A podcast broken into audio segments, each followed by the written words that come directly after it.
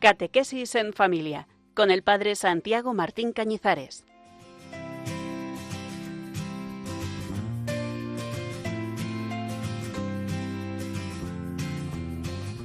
Señor es mi pastor, con él nada me falta. En verdes praderas Él me hace recostar, me conduce hacia fuentes tranquilas y repara mis fuerzas. Me guía por sendero justo por el honor de su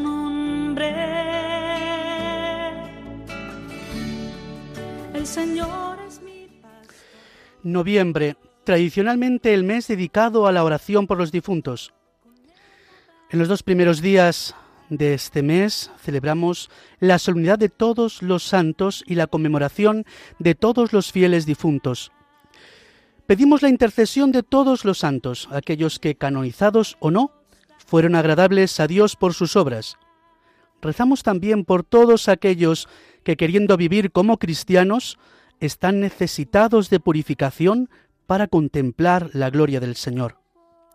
Muchas congregaciones y órdenes religiosas también en estos días recuerdan a los hermanos santos y a todos los difuntos de las órdenes.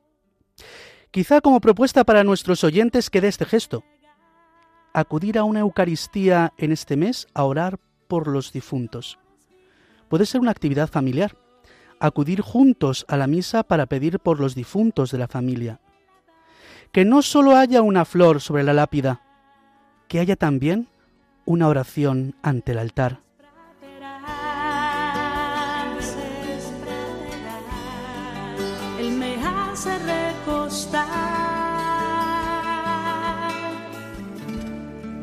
Preparas una mesa ante mí,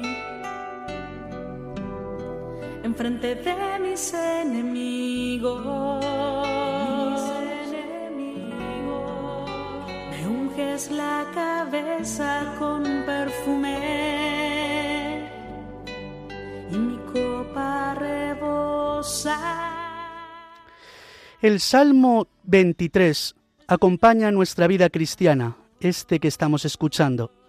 Es el salmo que en ocasiones acompaña también el funeral de nuestros hermanos.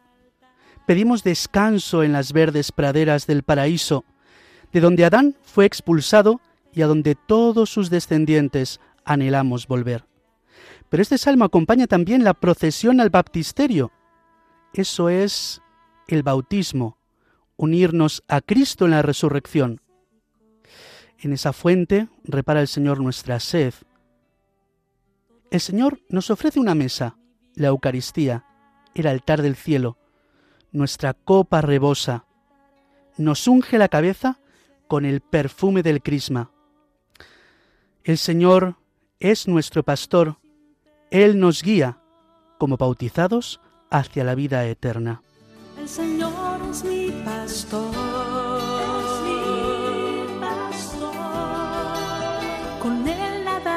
falta. En verdes praderas, Él me hace recostar. El Señor es mi pastor. Bienvenidos un día más a esta casa de María, Radio María, en este programa Catequesis en Familia con el Padre Santiago Martín Cañizares, el que les habla. Hemos comenzado hace unas semanas este espacio de reflexión bíblica, ayudados por los padres de la Iglesia, con el Génesis, con la creación, obra conjunta de la Santísima Trinidad. Cristo y el Espíritu son, como dice San Ireneo, las dos manos que el Padre usa para crear el mundo. Cristo es el principio, estaba en el principio de la creación, pero también es principio como fundamento, razón fundamental de la creación. Una creación que manifiesta que el Padre es el origen de la vida. Los relatos de la creación nos ayudan a entender que la vida viene de Dios, no del sol o de los astros, ni siquiera del agua o de la lluvia. San Pablo decía de los paganos que cambiaron el culto al Creador por el culto a la criatura. Toda la vida viene de Dios. Y a través de la contemplación de la creación podemos contemplar la belleza del Creador. Contemplar para dar gracias, como decía San Juan Pablo II. Le doy gracias por su belleza, de la que el mundo es sólo un reflejo capaz de fascinar a los hombres atentos y llevarlos a alabar su grandeza.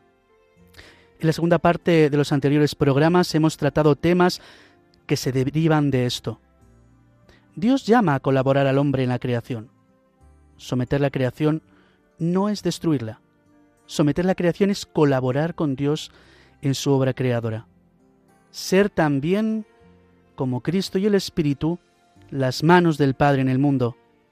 Colaborar con la obra de la creación requiere de la creatividad que da el Espíritu para transformar el mundo. Naturaleza y sociedad necesitan de nuestra intervención para crear el mundo que Dios quiso crear para la humanidad.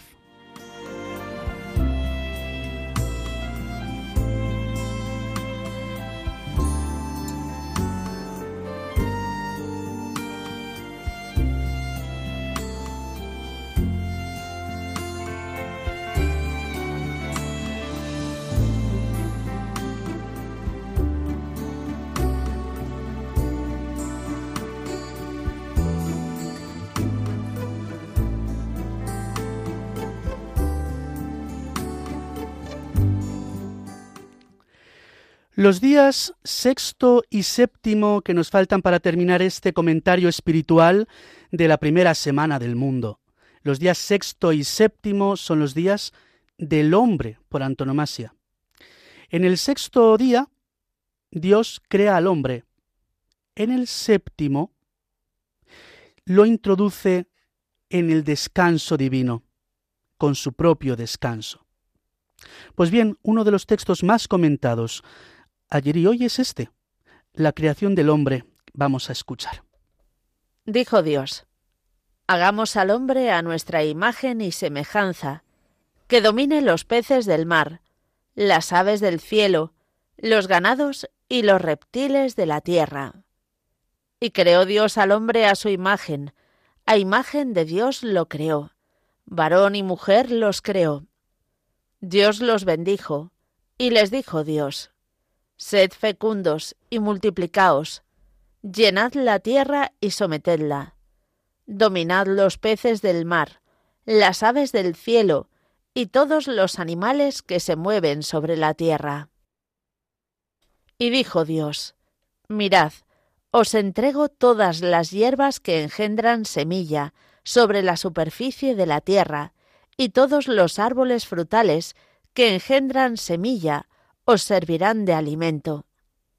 Y la hierba verde servirá de alimento a todas las fieras de la tierra, a todas las aves del cielo, a todos los reptiles de la tierra y a todo ser que respira. Y así fue. Vio Dios todo lo que había hecho, y era muy bueno. Pasó una tarde, pasó una mañana, el día sexto. Algunas tradiciones espirituales antiguas, judeocristianas, para explicar cómo era el hombre primitivo, cómo era ese ser imagen de Dios, decían que Adán y Eva estaban revestidos de la gloria de Dios, una nube de luz. Si nuestros oyentes recuerdan la transfiguración o la ascensión del Señor, recordarán la nube y la luz que envuelve a Cristo. Si Cristo que es el segundo Adán, como dice San Pablo, el primer Adán sería como Él en toda su gloria. Cristo es, por tanto, el nuevo Adán. Adán es imagen de su Señor y Hacedor. A veces estamos tentados a pensar que ser imagen de Dios ya lo es todo. Con eso ya somos santos y buenos. Los padres de la Iglesia hacían una importante y curiosa distinción. No es lo mismo la imagen que la semejanza. El hombre recibió sólo la imagen en su primera creación, dice Orígenes, mas la perfección de la semejanza le ha sido reservada para la consumación. Lo explica a continuación.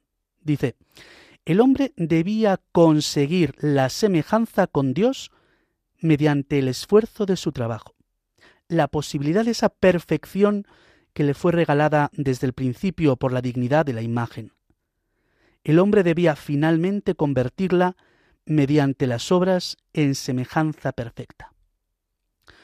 O sea, somos imagen de Dios por la creación y podemos llegar a la completa semejanza por nuestros actos, por nuestras buenas acciones, a través de la libertad para unirnos a la bondad de las obras de Dios. La libertad de aceptar la llamada de Dios a la santidad. La libertad para en cada momento actuar conforme al plan de Dios. En el uso de nuestra libertad está poder llegar a una mayor perfección, siendo semejantes a través de nuestros actos. Gregorio de Nisa, entre otros padres de la Iglesia, describe esto usando unas palabras bellísimas. Lo primero lo tenemos por creación, dice el de Nisa. Lo segundo lo alcanzamos por libre elección. En la primera creación se nos dio el ser hechos a imagen de Dios. Por la libertad se forma en nosotros el ser a semejanza de Dios. Hagamos al hombre a imagen, hágase él mismo a semejanza. Le dio poder para esto. Gregorio de Nisa, nos muestra este doble movimiento. Hagamos al hombre a imagen y hágase él mismo a semejanza. Nuestra libertad es la forma que tenemos de colaborar en la obra de la creación del hombre a imagen y semejanza con su Creador. Solo desde la libre aceptación del camino que Dios nos marca, podemos llegar a una mayor perfección que muestre ante el mundo la santidad de Dios.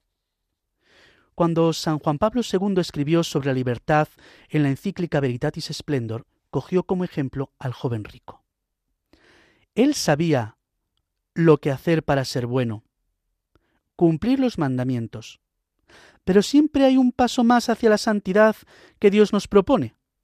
En caso de este joven, vender todo, darlo a los pobres y seguir a Jesús. Saber no es hacer.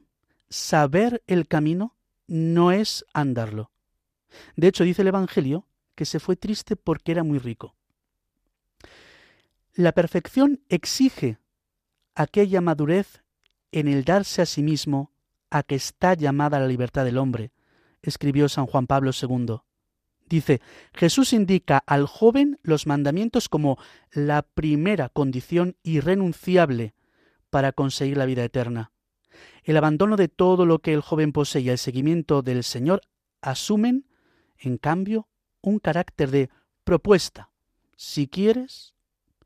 La palabra de Jesús, continúa escribiendo San Juan Pablo II, manifiesta la dinámica particular del crecimiento de la libertad hacia su madurez. Y al mismo tiempo atestigua la relación fundamental de la libertad con la ley divina. La libertad del hombre y la ley de Dios no se oponen, sino al contrario, se reclaman mutuamente. El discípulo de Cristo sabe que la suya es una vocación a la libertad. Importantísimo, la libertad del hombre y la ley de Dios no se oponen, sino al contrario, se reclaman mutuamente. El discípulo de Cristo sabe que la suya es una vocación a la libertad. Dios ha creado al hombre a su imagen. Dios, que ha creado todo por su amor, ha creado todo desde su libertad. Le ha dado también al hombre la libertad para que por amor se perfeccione. Le ha creado como la más sublime de las criaturas. lo hiciste poco inferior a los ángeles, canta el Salmo. En adelante no imagines nada mediocre de este ser racional, dice el Crisóstomo. Antes bien, reflexiona en la magnitud de esa estima y en el amor del Señor para con él, y asómbrate de su inenarrable benevolencia. La inenarrable benevolencia del hombre que transparenta la bondad de Dios. Si nuestros oyentes miran hacia su experiencia de Dios, seguro que encontrarán ejemplos de santos y de personas bondadosas, de creyentes ejemplares que han sido un referente en nuestra vida de fe. Ellos libremente decidieron hacer estas cosas tan hermosas en que nosotros hemos experimentado la bondad de Dios, su misericordia, su belleza. Para terminar con esta semana primera del mundo, vamos a continuar con el séptimo día. Así quedaron concluidos el cielo, la tierra y todo el universo. Y habiendo concluido el día séptimo, la obra que había hecho, descansó el día séptimo de toda la obra que había hecho. Y bendijo Dios el día séptimo, y lo consagró, porque en él descansó de toda la obra que Dios había hecho cuando creó. En el día séptimo, día de descanso, igual que el hombre es creado un sexto día y Cristo lo redime de sus pecados en el sexto día, así lo celebramos en la sexta feria de la Semana Santa, el Viernes Santo. También Cristo participó del descanso en el séptimo día, descansó en el sepulcro el sábado santo. ¿Qué recuerda la Iglesia en este día?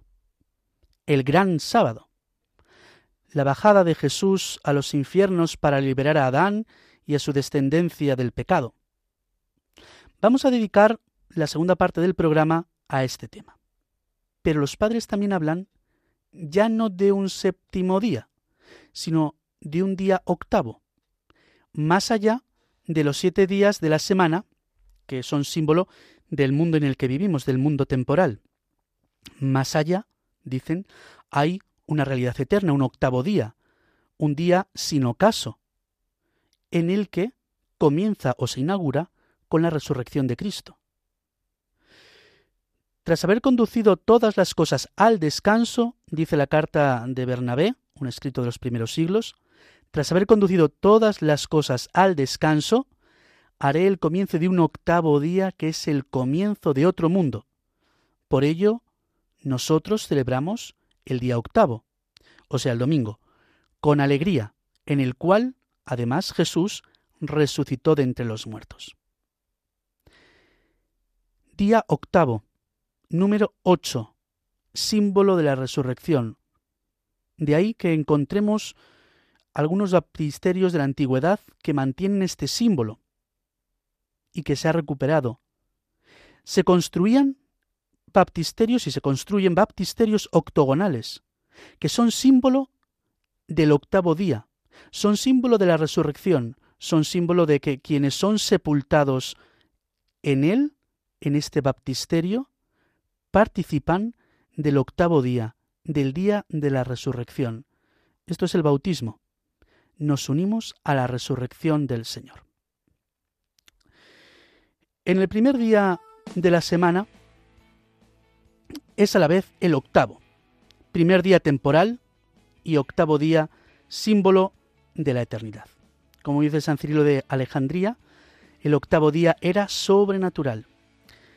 Les invito a escuchar esta canción sobre la eternidad y la resurrección.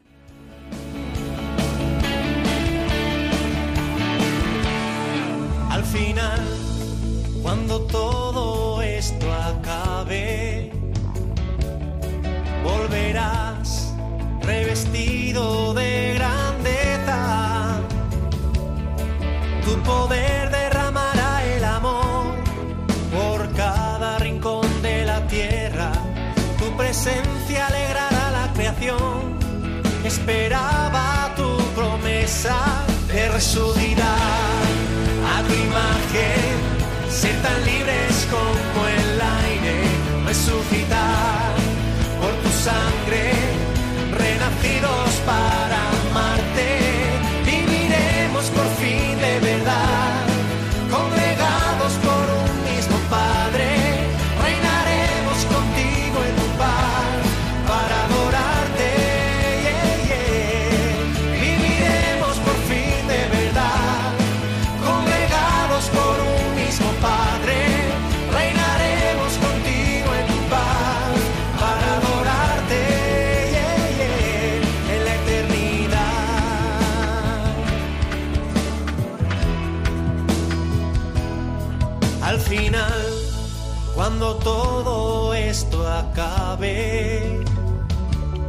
resonará la verdad en tus palabras. Hasta el cielo temblará de emoción con la luz de tu mirada. Las semillas que murieron al sol tendrán vida renovada y resurgirán a tu imagen. Ser tan libres como el aire, resucitar sangre,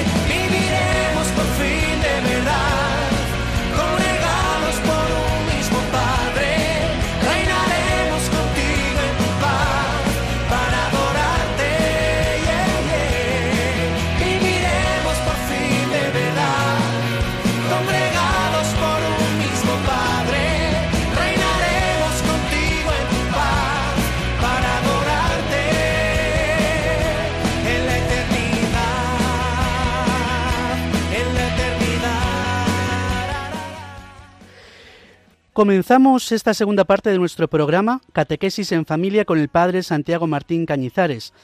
Hemos comenzado en esta primera parte comentando el sexto y el séptimo día de la creación, la creación del hombre y su entrada en el descanso divino. El sábado, como decíamos, que es símbolo de otro sábado, el que Cristo pasó en el sepulcro. Desde antiguo a este momento de reposo de Cristo en el sepulcro se ha atribuido el acontecimiento de su bajada a los infiernos. Con ella redime a los justos que esperaban la salvación en el Seol. Es la etapa final de la redención. Los primeros hombres, Adán y Eva, y toda su descendencia es invitada a la salvación. Es un acontecimiento que sobrepasa la temporalidad. Todos los hombres de todos los tiempos y lugares que no han conocido a Cristo son invitados ahora a conocerlo y a salvarse. El descenso a los infiernos es el pleno cumplimiento del anuncio evangélico de la salvación, así lo dice el catecismo. Es la última fase de la misión mesiánica de Jesús, fase condensada en el tiempo, pero inmensamente amplia en su significado real de extensión de la obra redentora a todos los hombres de todos los tiempos y de todos los lugares, porque todos los que se salvan se hacen partícipes de la redención. Una lectura que la Iglesia nos invita a leer, a escuchar en la liturgia de las horas del sábado santo, es una narración que quiere ayudar a contemplar esta bajada de Cristo. Cristo se acerca a Adán y a Eva, les saluda y les va explicando el sentido de su pasión. Es un texto antiquísimo, y aunque es un poco largo, podemos escucharlo con atención. Seguro que les llama la atención. Escúchenlo, mejor. Órenlo. De una homilía antigua sobre el grande y santo sábado. ¿Qué es lo que hoy sucede? Un gran silencio envuelve la tierra. Un gran silencio, porque el rey duerme. La tierra temió sobrecogida, porque Dios se durmió en la carne y ha despertado a los que dormían desde antiguo. Dios en la carne ha muerto y el abismo ha despertado. Va a buscar a nuestro primer padre como si fuera la oveja perdida. Quiere absolutamente visitar a los que viven en tinieblas y en sombra de muerte. Él, que es al mismo tiempo Hijo de Dios, Hijo de Eva, va a librar de su prisión y de sus dolores a Adán y a Eva. El Señor, teniendo en sus manos las armas vencedoras de la cruz, se acerca a ellos. Al verlo nuestro primer padre Adán, asombrado por tan gran acontecimiento, exclama y dice a todos, Mi Señor esté con todos. Y Cristo respondiendo, dice a Adán, y con tu espíritu. Y tomándolo por la mano le añade, Despierta tú que duermes, levántate de entre los muertos, y Cristo será tu luz. Yo soy tu Dios, que por ti y por todos los que han de nacer de ti me he hecho tu Hijo, y ahora te digo, tengo el poder de anunciar a los que están encadenados, salid, y a los que se encuentran en las tinieblas, iluminaos, y a los que dormís, levantaos. A ti te mando, despierta tú que duermes, pues no te creé para que permanezcas cautivo en el abismo. Levántate de entre los muertos, pues yo soy la vida de los muertos. Levántate, obra de mis manos, Levántate, imagen mía, creado a mi semejanza. Levántate, salgamos de aquí porque tú en mí y yo en ti formamos una sola e indivisible persona. Por ti yo, tu Dios, me he hecho tu Hijo, por ti yo, tu Señor, he revestido tu condición servil. Por ti yo, que estoy sobre los cielos, he venido a la tierra y he bajado al abismo. Por ti me he hecho hombre, semejante a un inválido que tiene su cama entre los muertos. Por ti, que fuiste expulsado del huerto, he sido entregado a los judíos en el huerto, y en el huerto he sido crucificado. Contempla los salivazos de mi cara que he soportado para devolverte tu primer aliento de vida. Contempla los golpes de mis mejillas que he soportado para reformar de acuerdo con mi imagen, tu imagen deformada. Contempla los azotes en mis espaldas, que he aceptado para aliviarte del peso de los pecados que habían sido cargados sobre tu espalda. Contempla los clavos que me han sujetado fuertemente al madero. Por ti los he aceptado, que maliciosamente extendiste una mano al árbol. Dormí en la cruz, y la lanza atravesó mi costado por ti, que en el paraíso dormiste, y de tu costado diste origen a Eva. Mi costado ha curado el dolor del costado. Mi sueño te saca del sueño del abismo. Mi lanza eliminó aquella espada que te amenazaba en el paraíso. Levántate, salgamos de aquí. El enemigo te sacó del paraíso, yo te coloco no ya en el paraíso, sino en el trono celeste. Te prohibí que comieras del árbol de la vida, que no era sino imagen del verdadero árbol. Yo soy el verdadero árbol, yo que soy la vida y que estoy unido a ti. Coloqué un querubín que fielmente te vigilará. Ahora te concedo que el querubín, reconociendo tu dignidad, te sirva. El trono de los querubines está preparado, los portadores atentos y preparados, el tálamo construido, los alimentos prestos. Se han embellecido los eternos tabernáculos y las moradas, los tesoros abiertos y el reino de los cielos que existe antes de los siglos está preparado. La lanza y la espada del querubín que custodian el árbol de la vida y cómo la cruz de Cristo es ese árbol de la vida. De ello hablaremos en los próximos programas, pero este texto bellísimo que muestra narrativamente nuestro credo cuando confesamos que el Señor descendió a los infiernos para salvar a todos, para invitar a la salvación a todos los hombres. Antes de finalizar nuestro programa de hoy, vamos a tomar una oración de la liturgia hispánica para orar también nosotros con este sentido.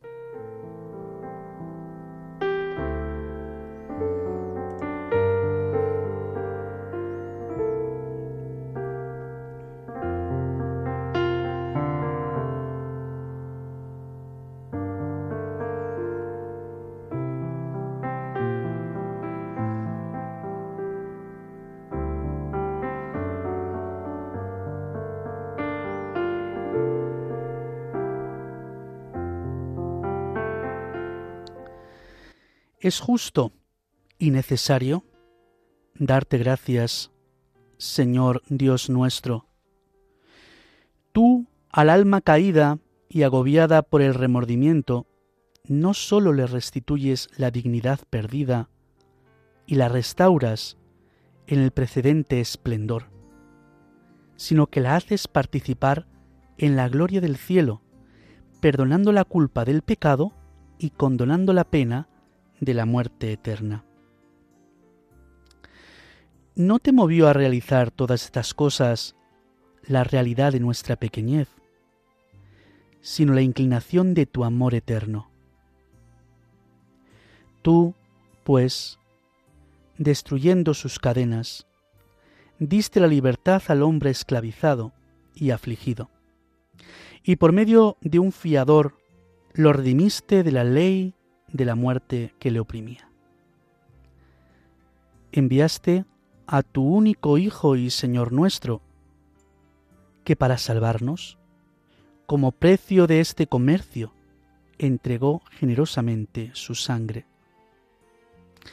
Él, que en el cielo recibe todo honor, aunque nos vea indignos, se entregó por nosotros, sometiéndose a las ofrendas afrentas y aceptando todos los ultrajes, para que la naturaleza humana, que asumió al nacer, quedará salvada gracias a su muerte.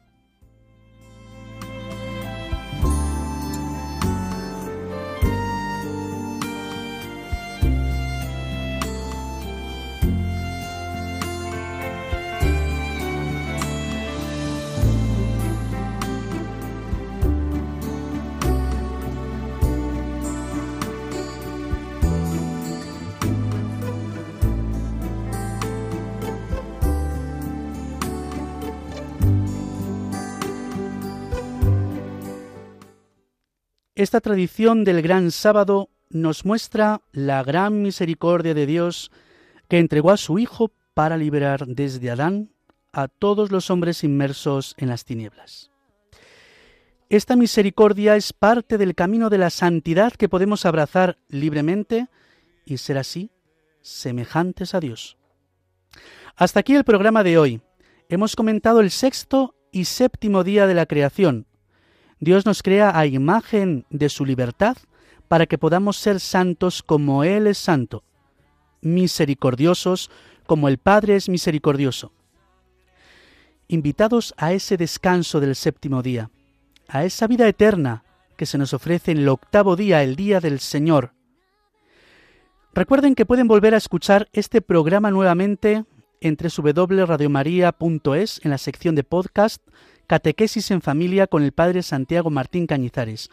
Y recuerden que pueden seguir algunos contenidos del programa en el perfil de Facebook Catequesis en Familia. Estaremos encantados de recibir sus sugerencias y comentarios a través del Facebook y también de nuestro correo electrónico catequesis en familia 1 arroba. Catequesis en familia 1 arroba. Luz con paz. Reciban este cordial saludo del equipo de Radio María desde nuestro estudio. Hasta aquí nuestro programa de hoy. Bienaventurados los misericordiosos. El himno de la JMJ de Cracovia.